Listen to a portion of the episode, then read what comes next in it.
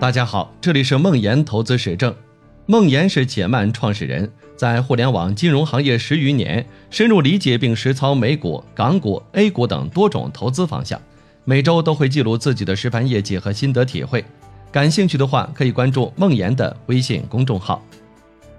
这周看了我很尊敬的产品人梁宁的一篇演讲，题目为《在长期主义里寻求安放》，很喜欢。在这个演讲里。梁宁用长期主义和临时感来表达他对长期主义这个词的感悟。我很喜欢“长期”这个词。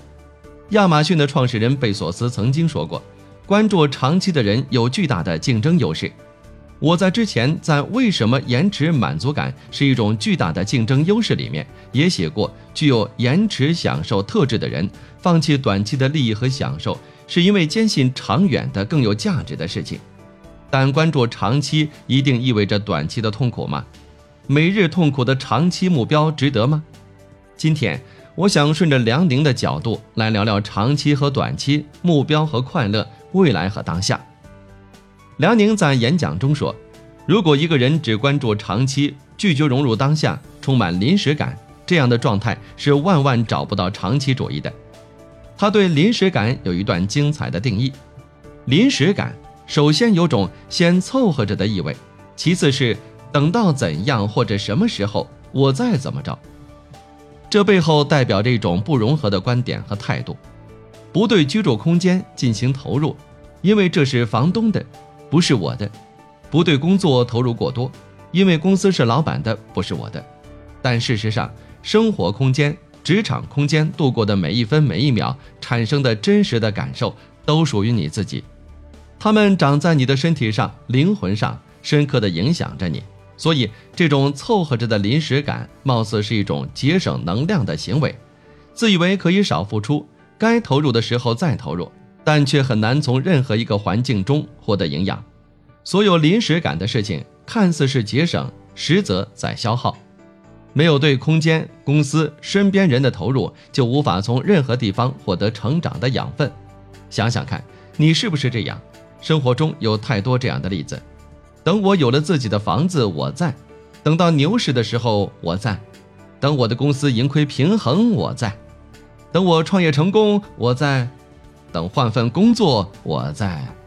人们总是用一生来等待开始新的生活。长期是多久？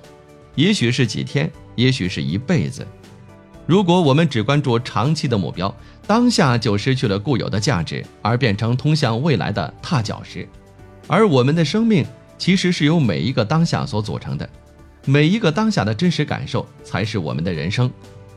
写到这里，我联想起今年开年读过的第一本书，德国作家赫尔曼·黑塞的《悉达多》。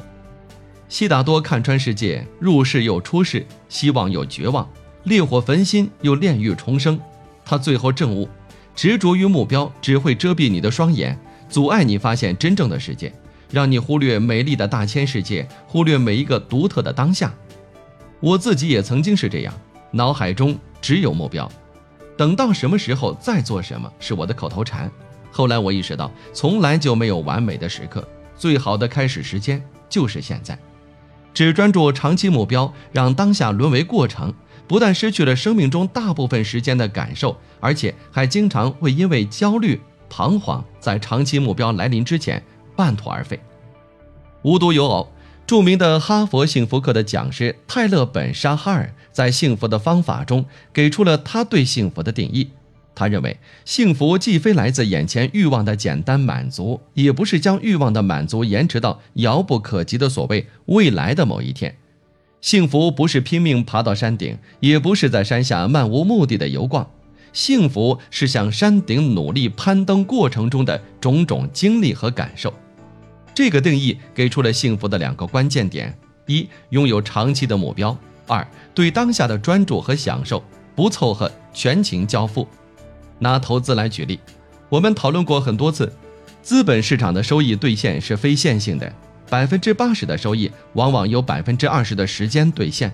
如果我们投资的过程只是焦虑的等待牛市的到来，即使我们最后获得了财富，但漫长的熊市，那百分之八十的时间所累积的焦虑和浪费的生命，也会让这个收获大打折扣。而且，焦虑担忧，甚至有可能让我们在牛市来临之前提前下车。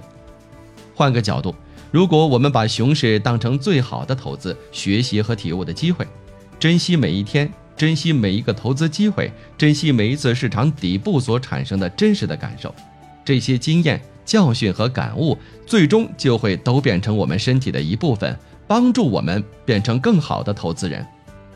心中知道牛市会大幅兑现收益，但又不去每天猜测牛市什么时候到来，不焦虑，不懊悔，不凑合，笃定、平和、认真工作，全情生活，享受熊市带给我们的投资机会和感悟，等待美好的事情自然发生。而这也是我心中“且慢”这两个字所代表着的一种投资和生活的态度。